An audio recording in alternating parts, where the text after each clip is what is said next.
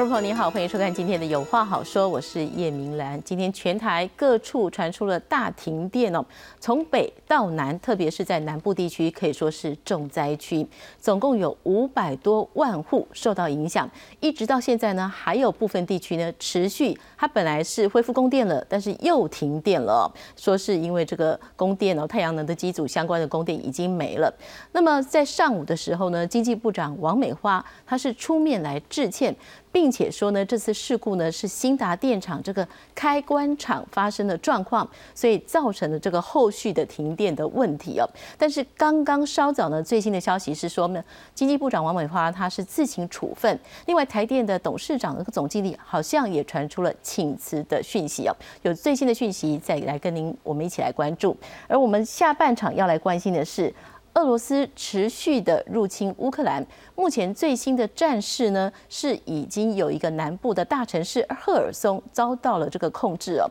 那另外一方面呢，双方说要进行第二轮的谈判，但是呢，已经准备过去了，目前还没有正式的展开。到底问题出在哪里？下半场我们持续来关注，为您介绍上半场两位来宾。首先欢迎中华大学特聘教授许志毅。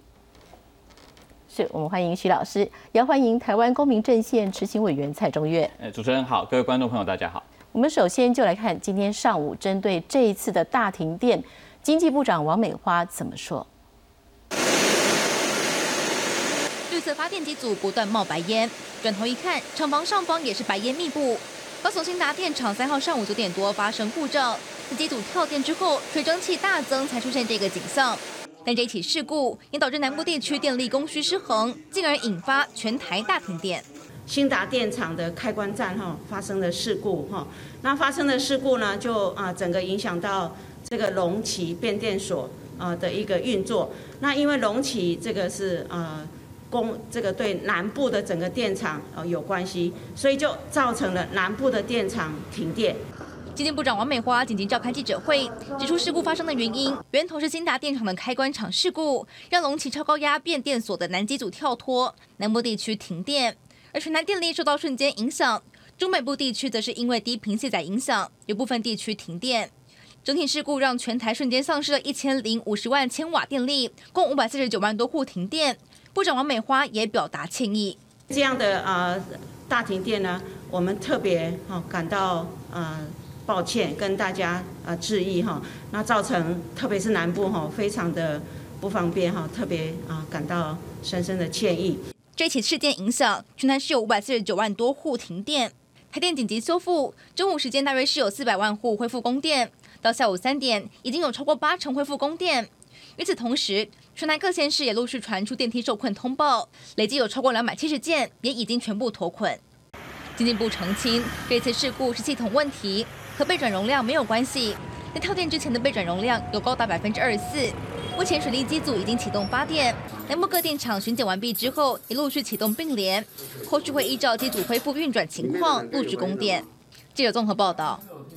哦，今天的整个停电事故呢，大概是从九点零七分开始哦。新达电厂的这个开关厂的事故，南部的电力供需失衡，然后呢，龙旗超高压变电所呢以南的机组跳脱，系统呢自动切离保护，南部地区就停电了。那虽然事故发生时呢，呃。备转容量率是百分之二十四点六一，但是因为全台的电力系统受到瞬间影响，所以也引发了中北部地区低频卸载，多部大型机组呢强制解联以保护电网的安全，所以各地出现了大规模的停电，影响是五百四十九万户，占全台用户将近四成。台电的应变就是说，启动水利机组、气电共生、需量反应等措施支援。然后呢，各电厂巡检完毕之后呢，陆续的启动并联。三点已经复电四百四十二万户，也就是还有上百万户哦是受到影响的。那么也表示了和安是无虞的，就是核三厂两部机组呢依程序安全停机，核二厂二号机目前是停机大修。首先一下，请教老师哦，就说我们在看这个停电事故，每一次停电事故，然后看起来都是一个小小的电厂发生的事故，可是整个效应是非常庞大的。是这个这一次的停电，呃，新达电厂是个大电厂的哈。那么在刚开始传出来是说设备劣化呃故障，然后来呃，可能是因为这个绝缘气体这个操作的 SOP 啊，呃，人为因素。那么呃，不管是设备故障或人为因素，呃，我觉得其实以今天呃电力公司这么大一个呃资产啊的一个设备来说的话，现在因为有 AI 大数据，有所谓的数位科技啊，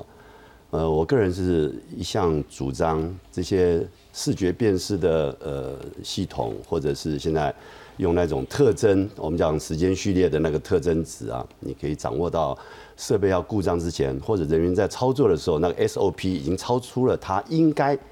呃不应该有的那个动作，就是超出了 SOP 的范围啊，它就会示警。类似这样子的呃这种机制，呃，应该尽可能的呃对这个大的电厂要导入，因为大的电厂一旦丧失电源，对整体电力的这个冲击的呃缺口是非常大，而且它复电很慢，复电很慢就是说，大型机组好处就是它规模经济嘛，单位成本比较便宜啊，所以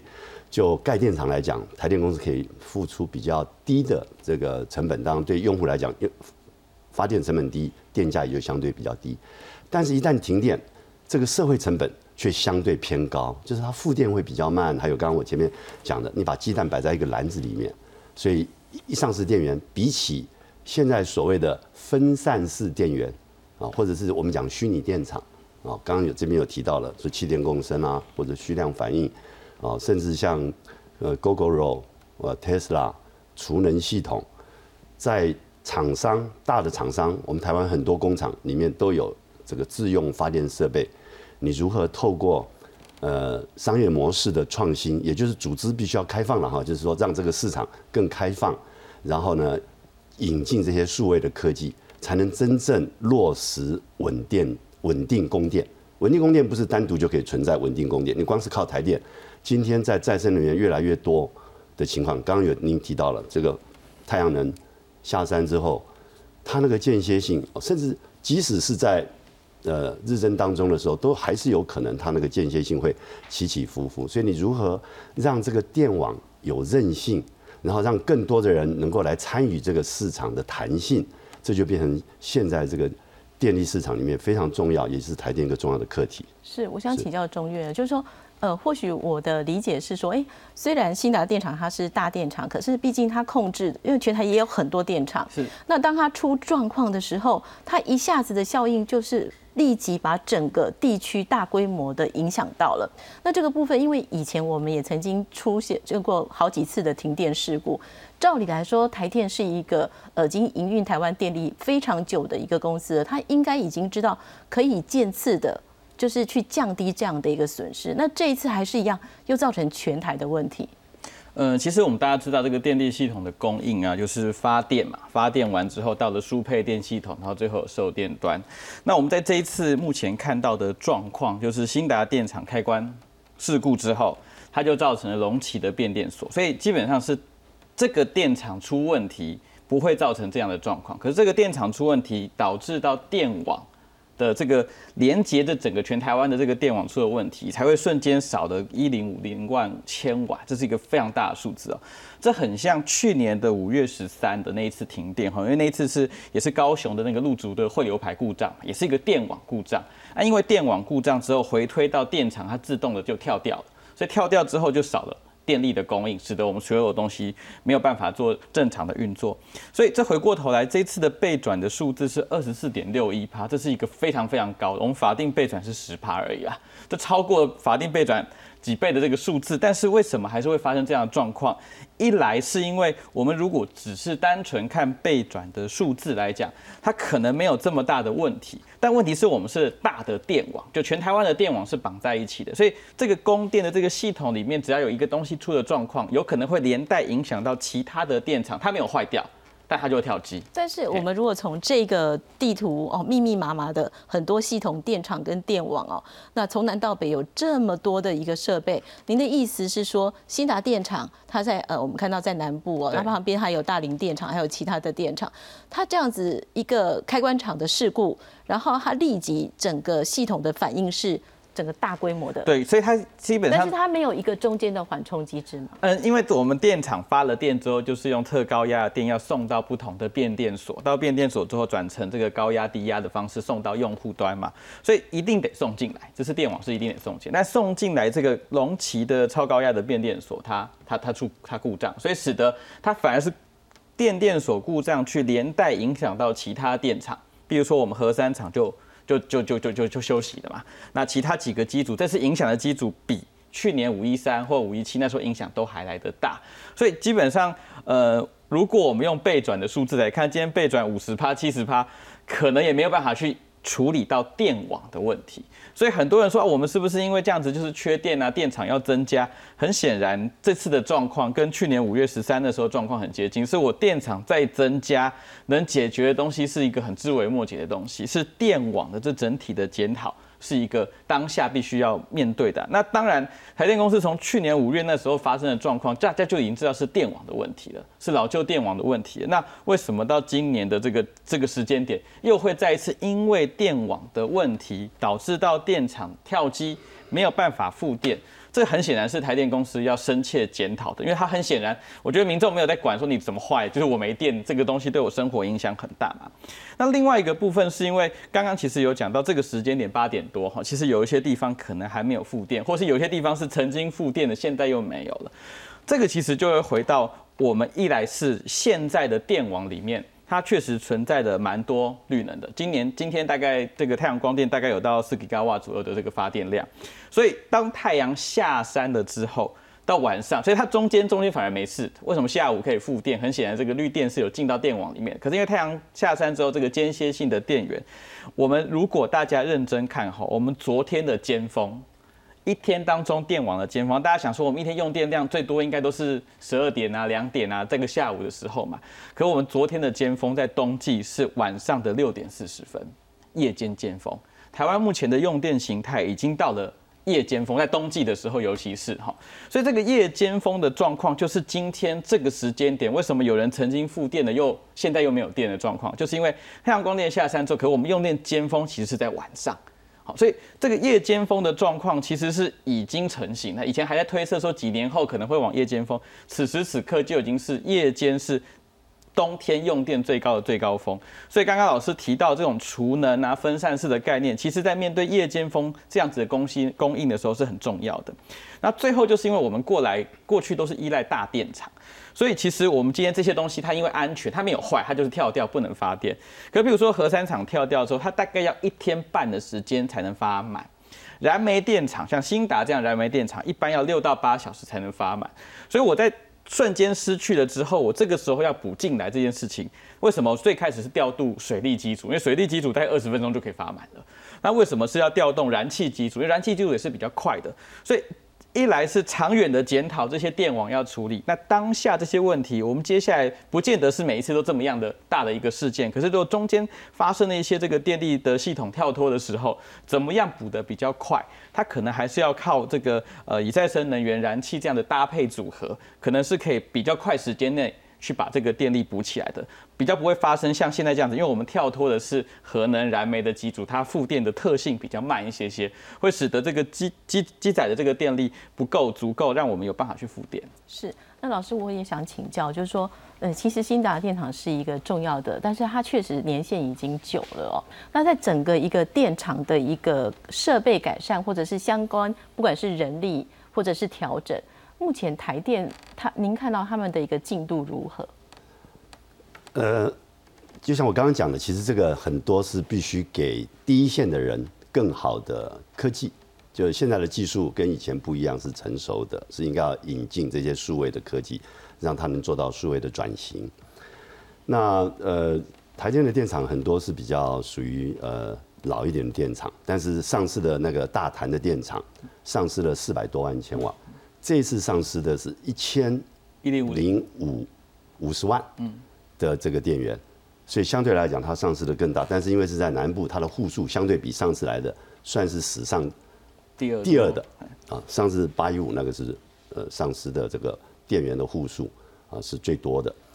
但是上次的副电呢可能会比这一次来的相对来讲啊，当时它是在八一五的，就是八月五十五号，那时候是夏季的尖峰，是，所以你几乎已经没有什么太多的所谓的备转容量哦，所以它复电其实到呃四个多钟头之后，到晚上九点多才逐步复电，它是在下午四点多跳机嘛。那这次是在上午，所以就出现了刚刚讲的鸭子曲线的问题，就是在白天的时候它太阳能是比较多的，但是到晚上了，它的这个尖峰，现在冬季我们台湾的这个呃负载的尖峰都是在晚上啊，大多数的这个呃家庭下班之后回到家里，把电器打开起来啊，有开始有活动，这这时候出现了这个尖峰，都是在晚上。所以现在讲缺不缺电，其实你要看两个问题。以前看缺电，就是看你夏季的尖峰，你把所有的电电厂全部都打开了，如果这个时候的供发电量仍然没有办法啊满足需求，那这个就叫缺电。现在的缺电有另外一种现象，就是再生能源的间歇性，或者我们讲说是因为你跳机，因为设备老化嘛，那跳机造成小零件大事故，啊，小零件就可以造成一个大事故，那人都会犯错啊。我个人我所认识的台电公司的第一线的同仁，其实员工都是没有人要犯错的，都是非常尽心在做事情的。但是人就是会犯错哦，这个我们讲容易说不要犯错，但是他他就会犯错。那现在如果以前没有工具，那现现在有工具了，你你不应该太苛责他，你要给他比较好的这些数位的技术。所以我一直积极主张，我在我台电担任读懂的时候，那过去四年我主张好几件事情，其实包包括他要数位化，第二个要买保险，买保险就是刚刚讲的说，你要跟民间，我们讲长电于民啊。你要跟民间的这些，呃，刚讲嘛，气电共生，还有虚拟电厂，甚至包括这个空调设备，很多热泵，还有呃马达打水的这些暂停都没有关系的。我们家里有很多这些低压的电力的设备，都应该大量的让他们进入这个电力市场来。现在台电从去年七月一号就挂牌有个电力交易中心，这电力交易中心，你知道今天一共只买了多少的这个辅助服务吗？原来的牌挂牌的只有二十五 meg 瓦，两万五千千瓦，两万五千千瓦比起我们上市的电源的一千万千瓦是完全不成比例。也就是说，台电今天你买的这个保险帮用户，我们今天任何各行各业都要买保险嘛，是不是？你如果服务你的顾客，你一定要买保险嘛。你不买保险，你顾客跑到另外一家我帮他买保险的，台湾只有一家电力公司，顾客跑不掉。他就不买保险了，不买保险，结果但是发生事故的时候，是整个社会在承担这个。我我常常讲一句话，我说你买保险再贵，也不会贵过于你的社会成本嘛。是这个社会成本太可怕了，所以丧失了四成的这个这个这个呃用户哦啊，那我们还没有到半导体或者到我们更关键的一些我们叫 H H 号的这种呃用户的情况。那那真的，你这个是是是不堪设想的。那因为台湾电网确实有一些像龙，像呃上次是那个呃大辽嘛，那个那个那个那个机组，对，入主的汇流牌，那是呃一一一一九九九九年七二九九二一那个大停电的时候嘛。那这次是龙起，也都是它就是一个 hub 嘛，所以整个南部的电源就全部都丧失了啊，包括民营电厂的那些民营电厂都。都受灾了，就是所以我说这种东西有的时候你还扯不清楚到底是谁对谁错，是谁没有没有稳定供电。台电没有办法好好的一步一步的来改善这个问题，保险增加，那问题是出在哪里？决策者制度制度还有管理的思维，就你认为我反正就是出了事，民众会认为是缺电，反而支持你盖电厂，其实不是哦。未必哦，嗯，我个人认为啦，即使是八一五，你仍然有三点多趴的备转容量，那时候并没有说完全没有没有没有电厂发电啊。然后呢，这次有二十四点六，也也不尽然是这样啊。嗯，对，所以很多是电网的韧性的问题，是，或者是我们讲说你要复电，复电的速度太慢了，对，就是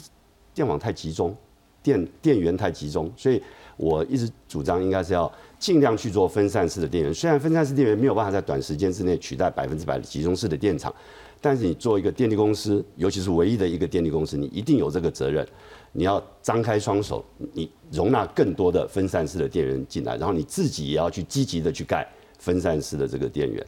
啊，是我。我们或许先来看一下，就刚刚提到，就是新达电厂哦，它是一个呃，也算是一个大厂哦，但是呢，它现在呢遇到状况了，其实它慢慢恢复供电呢是需要时间的。但是为什么新达电厂不止一次发生了相关的事故？来看下面的 VCR。公司位于新达电厂附近，一早来上班的民众却在上午九点多听到巨响。像像轰安尼尔呢？轰一声，很大声哦。啊，几点的时阵？他九点吧？砰的声响后，民众上班的工地也停电，但不敢确定是否跟新达电厂有关。但台电证实，全台停电跟新达电厂有关。新达发电厂开关厂有一个设备故障，那这个设备故障呢，也造成那个隆起超压变电所那边有一些问题，所以所以整个南部地区的电力供应就出现了问题。新达电厂回应，初步了解是电厂有一个开关厂设备故障，影响到龙旗超高压变电，让南机组跳脱，系统也自动切离保护，导致南部地区停电。是我们电网都是全部都在一起的，对对对对对。那确定不是在我们龙旗变电所啊？哦，这样子哦，要不然怎么传我们是引发的啦。去年五一三大停电影响四百万户，五一七停电也造成六十万户无电可用。隔不到一年，新达电厂又出状况，也让高雄市长陈其迈语气严肃，要求台电应检讨。啊，台电公司也应该要来啊做检讨哦。那针对啊电源的一个稳定供应哦，尤其在整个啊电网的一些规划，那也必须啊在做检讨。但绿色公民行动联盟认为，这次情况跟去年停电很像，都是设备故障后启动的预防措施导致跳电。建议政府重新检视电网还有电厂可能年久设备老旧的问题。到底在电网设备或者在新达电厂的这个这个系统上，到底出了些什么的问题？那当然，我觉得它还凸显一件事情，就是我们国家的电网有一个这样的弱点。那这个弱点就是我们电网的韧性不足，所以它会牵扯到整体电力系统的稳定。这次停电也一度传出台电内部外流报告，直指原因是因为厂内 SF 六绝缘体未回填完成就操作隔离开关造成短路，但新达电厂没证实。核三厂也有两部机组因保护机制跳脱，但原能会说是外电因素导致。目前两部机组都依程序安全停机，没有核安顾虑。记者南部综合报道。好，我们再来看一下最近几年呢，其实呢真的是让大家苦不堪言哦。这个一旦发生了，真的是。这个如果不管是什么事情，其实你的名声啊，你的相关的东西都会受到了影响。我们看到这这这几年哦，二零一七年八月十五号那个时候呢，是中油大潭电厂的天然气管线，然后因为承揽商的操作失误停止供气，导致大潭电厂是六部机组全部跳脱。那当时呢是分分区停电，历时六个小时，影响八百多万户。二零二一年五月的时候呢，是高雄的超高压变电所汇流排故障了，所以是新达电厂四部机组跳脱，然后呢也是分区停电，历时五点五小时，影响四百万户。二零二一年的也是五月，新达电厂一号机锅炉控制系统模组故障，所以呢导致呢一号机组跳脱，抽蓄水力发电紧紧急支援。不过呢，因为卖掉电厂那时候在岁修，所以救援不及，然后也是分区停电。那一次比较短啊，历时五十分钟，影响六十六万户。那今天呢，到现在还有用户在持续被影响。刚刚老师也提到，就是说，其实台电它要改革，大家都知道要改，但是它从上到下，其实那个推动上其实是有非常多的阻力的。那根根本的症结还是在于，其实没有引进年轻的系统、年轻的人力来看这个问题，改善这个问题。呃，提到这一点，我会认为是特别针对数位科技，因为这个数位原住民只有年轻的世代，他们比较了解，能够快速的是学学习 AI 大数据的这一类的技术。我们上了年纪的人，因为台电的其实的年龄层中间有一个蛮大的一个一个断层哦，所以这个确实会也是某个程度是一个问题。但是我还是认为说，比方说像那个五五一七啊，它那个历史只有五五十分钟的这种呃，当时也备用容量率也仍然是有的啊，所以呃应该叫备转容量率了哈。那么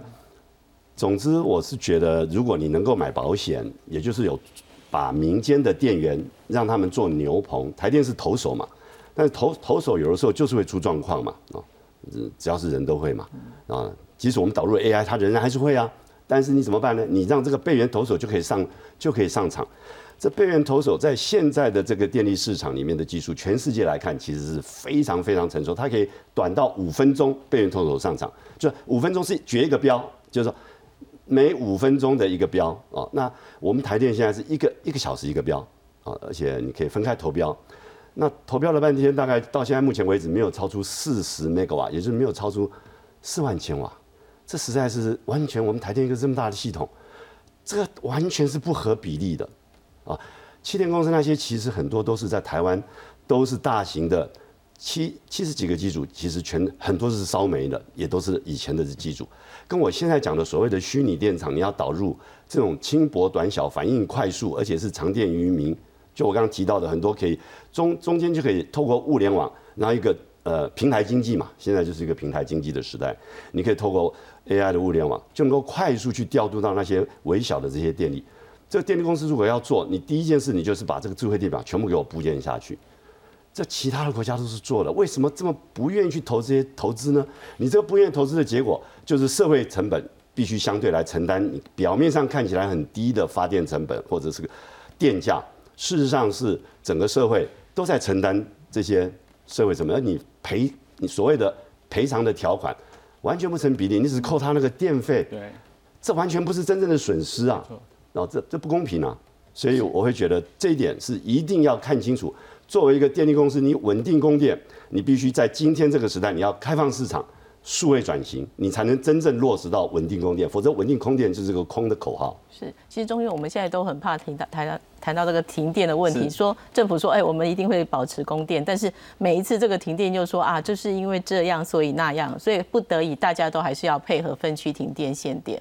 对，您也是觉得就是第一就是从民间来借电嘛？呃，我觉得其实因为现刚刚齐老师提的蛮多的哈，不只是民间接电、分散式的电网啊，然后智慧电网这些东西的建制，都会有助于我们在应应这样子的临时的事件。因为意外这件事情，我们是尽可能要避免，可是不可能完全避免的情况下，是我们如何应应嘛？譬如说，我们大家很常谈这个备转容量，像这这几张就刚好有错，都是备转啊，不是备用了。好，但备转容量率这次有二十四帕，都还是会发生这个状况。很显然的，用这个数字来看这个电网的稳。稳定性，我们因为电网会出问题，就是这个输配电的系统会出问题。这个东西是从上次到这次的事件当中，很显然没有看到什么好的检讨跟改善嘛，所以才会再一次发生这样的状况。所以其实这个东西既有的检讨，加强这个电网的韧性，是今天早上发生事情很重要的关键。晚上这个时间点，夜间风是一个已经既定的事实。晚上这个时间点，坦白说，早上发生意外之后，晚上这个时候会有尖峰用电，大家都知道。那为什么晚上这个时候还会出出事情？很显然，这个过程当中，譬如说虚量反应做的够不够？如果你虚量反应做，今天知道晚上会出问题的状况下，虚量反应前面做多一点，或许晚上要有这么多用户，必须还要得再一次的复电再停电这个状况，它的解方就不会是从电网这边来改善而已。所以，我们今天看这个整个电力的系统，早上停的状况。电网的系统，晚上这个时候有人复电再再缺电，这个状况其实是应该有很多管理的系统，是辅助服务是可以把它拉进来这个现场里面。所以我觉得，当然大家的感受是欠电欠电，政府就赶快给我盖电厂，或政府赶快做一些积极的应应。可同样的，台电公司要花钱，你是要盖电厂，还是刚刚老师提到我们把智慧电网分散式这个系统做好，储能的系统做好？强化电网的韧性，然后同时这些蓄量反应，它也一样要花钱，可能花的钱不见就跟盖电厂要花钱，做这些东西也得花钱。可我们到底要因应，比如说民众觉得啊，我们缺电，所以赶快来盖电厂，这样来处理嘛？如果又再一次的用这种方式处理的时候，那很抱歉，我们永远没有办法解决这个系统性的问题。所以回过头来，嗯，我觉得今天这个时间点都还会有人在缺电的情况下，我们立刻来检讨原因，可能还需要更多完整的调查。但是很显然的，从几次从之前的这几次的这个过程当中，我们如果大家都把它聚焦在电厂不够，而不把它聚焦在刚刚讲电网的系统里面，智慧电表、储能系统到这个管理端的虚量反应这些东西把它做起来的话，那永远很可能还会再发生类似的事件。所以我也认为社会的讨论不要再。现在那个缺不缺电的、缺不缺发电设备的讨论，而是其他这个系统内的问题。你不改善，就会从去年到今年还一直复制。那这件事情，台电明明就很清楚知道上次为什么发生这个意外了，隔了十个月，这个时候又发生意外，确实是有非常多东西是值得检讨的。是，当然我们不希望再有下次同样这种突发。大规模停电的状况哦，那但是呢，后续相关的处置呢，我们也持续关注。那非常谢谢两位来宾。